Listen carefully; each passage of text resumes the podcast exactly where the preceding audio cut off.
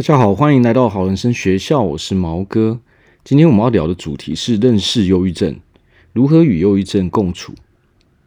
那今天我们会讲两个方面，一方面呢是一般人如何与忧郁症的人相处，那另外一方面呢，如果你是目前处在忧郁症的状态下的话，那我们在平常生活中要如何做去改善我们的状况？OK，首先呢，呃，我要说的是。经过统计，在台湾目前大约有十趴，九到十趴的人是有忧郁症的。那这个统计呢，实际上是最低、最低预估值，因为许多人他并没有任何的就医记录，但是他实际上也确实是有忧郁症的，因为他列入的都是中度、重度忧郁症的部分。那轻微的忧郁症的部分，实际上这一块是很难去统计的。其实很多人都隐性忧郁症，那为什么会这样呢？实际上，因为现在的时代跟以前的时代它是不太一样的。呃，几十年前呢，全球是处在物资匮乏的时代，那个时候呢，大家普遍都物资很缺乏，所以那个时候大家的精神层面呢是比较强的，因为大家在。大家在年轻的时候，在小时候，他并没有像我们现在拥有那么多的物质，所以他们会觉得说这些事情是理所当然的。那所以那个时候年代的人，他们会比较努力，他们的心理层面是比较强悍的。那现在因为全球已经进入到了物资泛滥的时代了，现在就是说，任何人几乎就是说我们生活上所必须要有的一些基本的东西，大家是平常就是从小到大都是都是有的，所以这也就造就了说现在是物资泛滥，但是精神层面匮乏的年代。因为忧郁症它实际上是一个精神层面的一个一个问题。那一般来说，我们如果一般人，如果我们想要去帮助有忧郁症的朋友，或者说我们遇到有忧郁症的有忧郁症的朋友，那我们应该是要如何去跟他们相处呢？实际上，我们不能去用我们的认知去套用在他们身上，因为实际上他们的那个状态是他们无法去控制的，所以我们绝对不能去跟他们说：“啊，你就这样做就好了啊，你就你就想开点就好了啊，OK，你就正面想啊。”这这些话其实都不能去对他们说，因为这个会对他们造成二次伤害。因为那是我们的认知，因为我们的状态是可以在日常生活中正常的去做事的，所以我们不能以我们的理解去套用在他们的身上，这是对他们来说真的是一个非常非常大的伤害。所以，我们一般人如果要去跟忧郁症的朋友去相处，或者说你想要去帮助他们的话，那最好的方式其实就是陪伴，没有错，就是陪伴。我们不需要去说太多，但是我们可以去陪伴他们，听他们去说说他们的心事，鼓励他们，呃，走出门，或是说鼓励他们去运动，或者说陪着他们一起。其实，因为他们是忧郁症的朋友，他很难自己主动去做事，所以如果说我们要帮助他们的话，实际上我们是必须要陪着他们一起去做事，比如说。比如说，如果你想要让他去运动的话，那首先，如果你真的是想要真心想帮助他的话，那最好的方式就是你带着他，OK，我们带着他们一起去运动，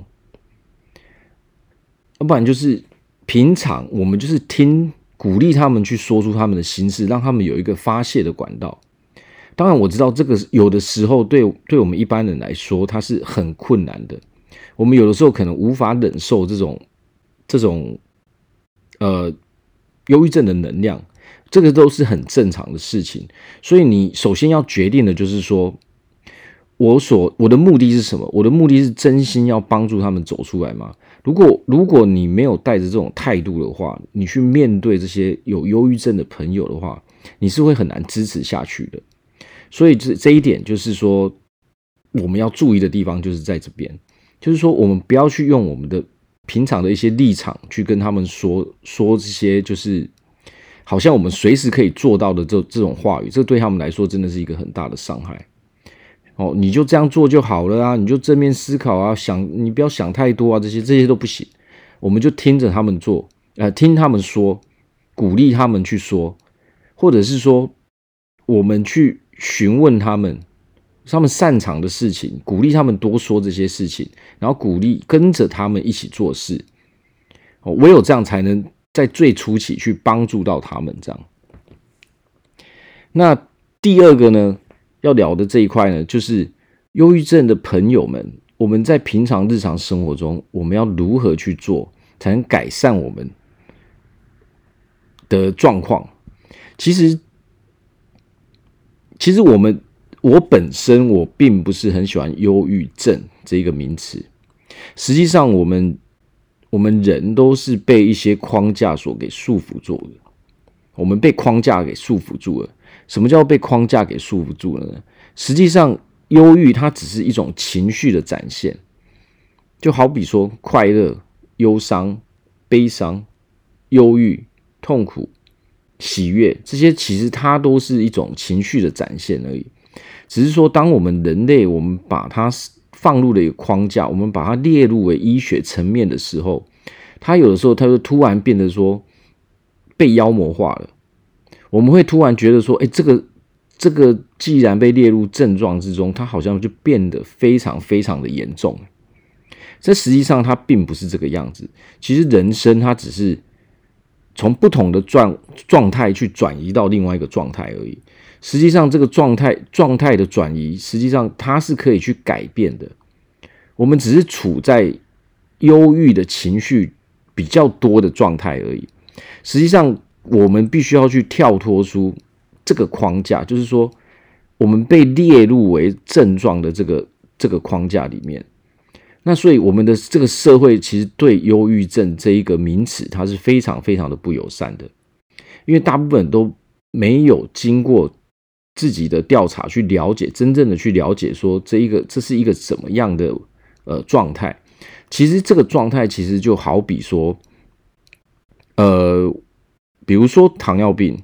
比如说癌症这些，这些是物理上的物理上的疾病。但是反而我们会，我们不会去排斥糖尿病，呃，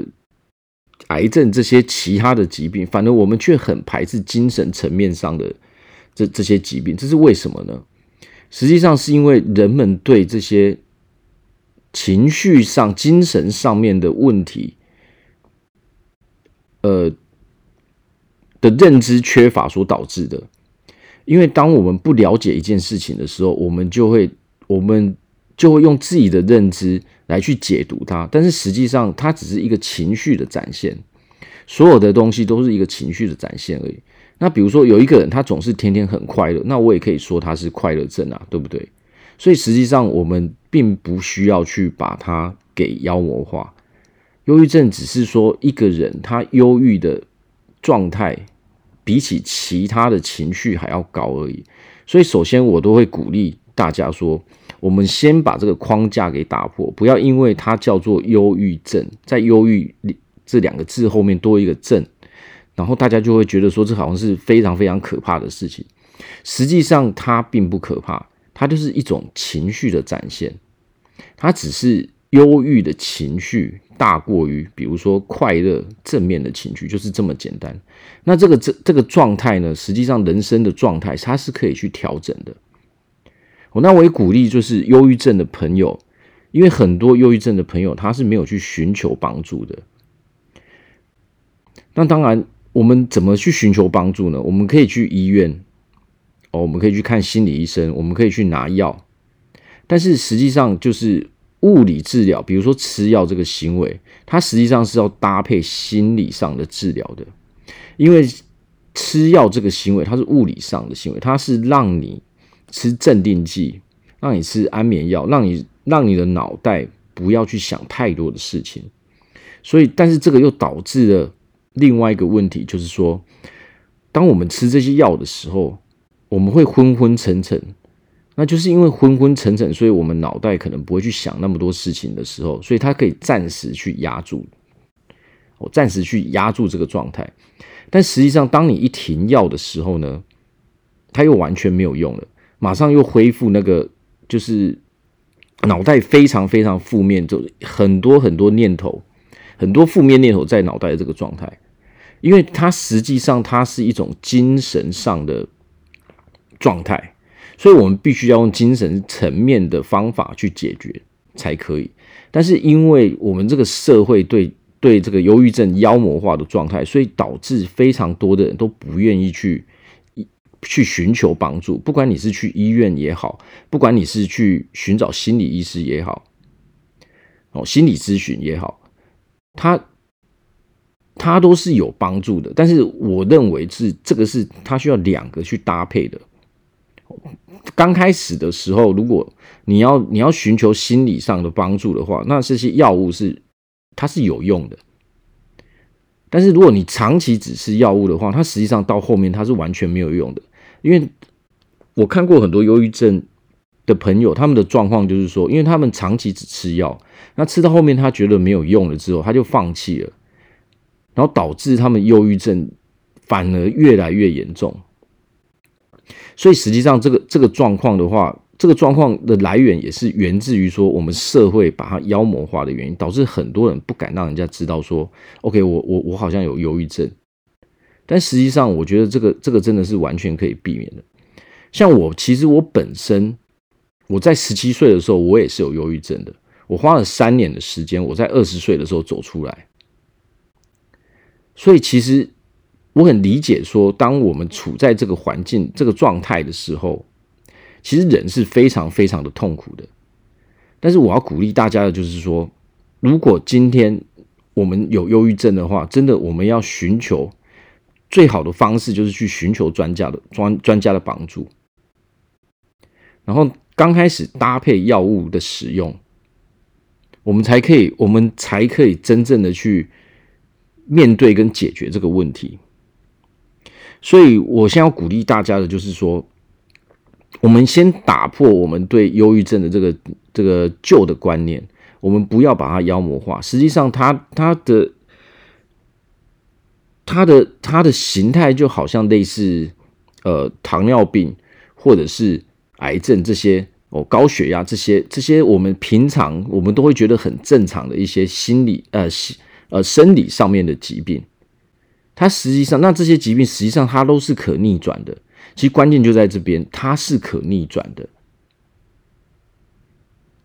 只要是第二型糖尿病，或者是高血压、高血脂这些三高的问题，还有一些还有一些生理上的疾病，其实大多数它都是可逆转的。那逆转逆转的原因，就是来自于说，可能我们平常的平常在生理上，我们必须要吃一些比较健康的食物，我们可能要多动。还有搭配上精神上的一些治疗，实际上它都会有非常非常好的好的效果。那尤其是精神层面的精神层面的治疗，它是最最为重要的，因为精神生理上的状态，实际上大多数都是由精神状态去去所所去影响出来的。所以，我们因为我们人在从出生到长大的时候，我们中间会被社会的很多框架给绑架，所以这就导致了说，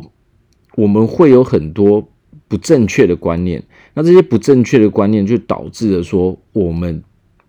会感到羞愧，我们会感到羞耻，我们不敢去谈论这一件事情。实际上我，我真的觉得这个这是这个是一个对呃，在社会上它是一个非常非常大的。对我们社会非常非常大的伤害，因为其实全世界现在已经超过三亿人拥有忧郁症，那这只是隐性数字而已，而不是这个这个是实际能够去找出来的数字，但实际上它的它的真正的数字有可能是很多很多倍的，因为很多人都没有去寻求帮助，所以它是它也可以说是它不能被统计的。实际上有统计的已经超过三亿人了。那在台湾的话，它是它是它是接近十趴的，也就是说每十个人他都是有一个的。所以我现在我现在要告诉大家的就是说，不要认为说我现在有忧郁症，它是一件坏事，然后就开始说，呃，我很不好，我讨厌自己，完全没有必要。这个忧郁症，它实际上就是一种情绪的展现，它是一种状态。我们可以从目前忧郁的状态，慢慢慢慢经过一些时间的努力之后，去转化为没有忧郁的状态，这是完全可以做到的。那首先呢，我们就是先调整自己的观念，我们把自己调整为说，哦，原来这些事情是正常的，它就跟它就跟糖尿病、三高这些高血压这这些这些疾病。都是一样的，都是可以调整，都是可以逆转的。只要我们愿意，只要我们我们不再被我们自己的观念所限制住，因为实际上我们没有去寻求帮助，实际上它都是因为我们被我们自己的观念，被别人所被我们被框在别人的这个这个牢笼里面了。因为很多人可能就是基于社会上的一些一些言语，就是说啊这个。啊，你你你你怎么会有这个疾病？这样看不起，但实际上，我们不要被那些人给影响了。我们首先要做的就是说，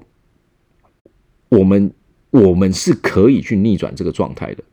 我们首先把这个把这个观念给调整过来说，它只是一种状态的展现。那我现在就努力做，去达到我的另外一个人生的状态，这样就好了。所以，首先先把这一件事情，忧郁这一件事情，当成是一个非常正常的事情。实际上，只要是人，所有的情绪我们都会有哦，包括忧郁，我们都会，我们会快乐，我们会痛苦，我我们会觉得喜悦，我们会伤心，我们会悲伤，我们会羞愧，甚至我们也会有骄傲，我们会嫉妒，这些情绪它都是非常非常的正常的。所以，实际上所有的情绪对我们人类来说，它都是很正常的。只是说分配的状态有时候不太一样而已，所以我要鼓励大家的就是说，如果我们想要帮助忧郁症的朋友的话，那么我们唯一要做的就是不要把我们的观念套用在他们身上。那第二点就是，我们如果真的，如果我们真的是真心想要帮助他们的话，那我们就我们就努力去陪伴他们，鼓励他们多走出来。跟他们一起去做做一些活动，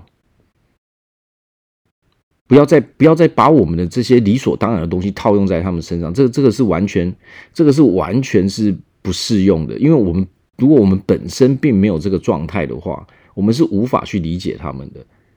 OK，所以这个这个是给我们我们如果是一般人没有忧郁忧郁这个情况的情况的人的话，那我们就是这样去做。那。有忧郁症的朋友的话，我要鼓励，真的是先把我们的观念给调整过来。我们把自己当成是正常的。今天听了这些之后，你会觉得说：“OK，我们现在有个念头开始转变。我们先把我们从好像我们是不正常的，好像我跟别人不一样，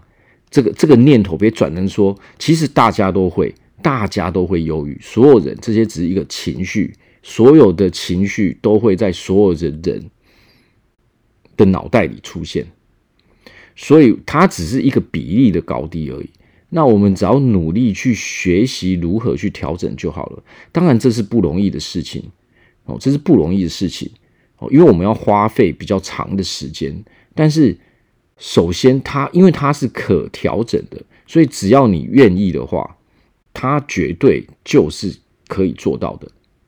所以，首先呢，我们先打破自己的框架之后，我们再努力的去寻求方法去调整。那我在这边要讲的是，所有在这个世界上所发生的事情，只要它是存在的，那它就是合理的。这意思就是什么？存在即是真理。所有这个世界上所有会发生的行为。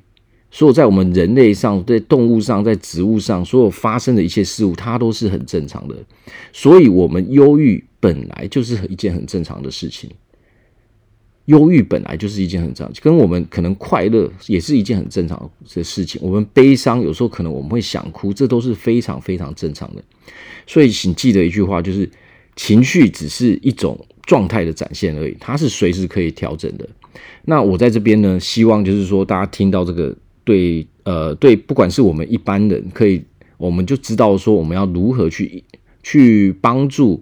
有忧郁倾倾向的朋友，那有忧郁倾向的朋友呢，我们就知道说，诶，我们先从我们的观念去调整之后，那我们慢慢的去做，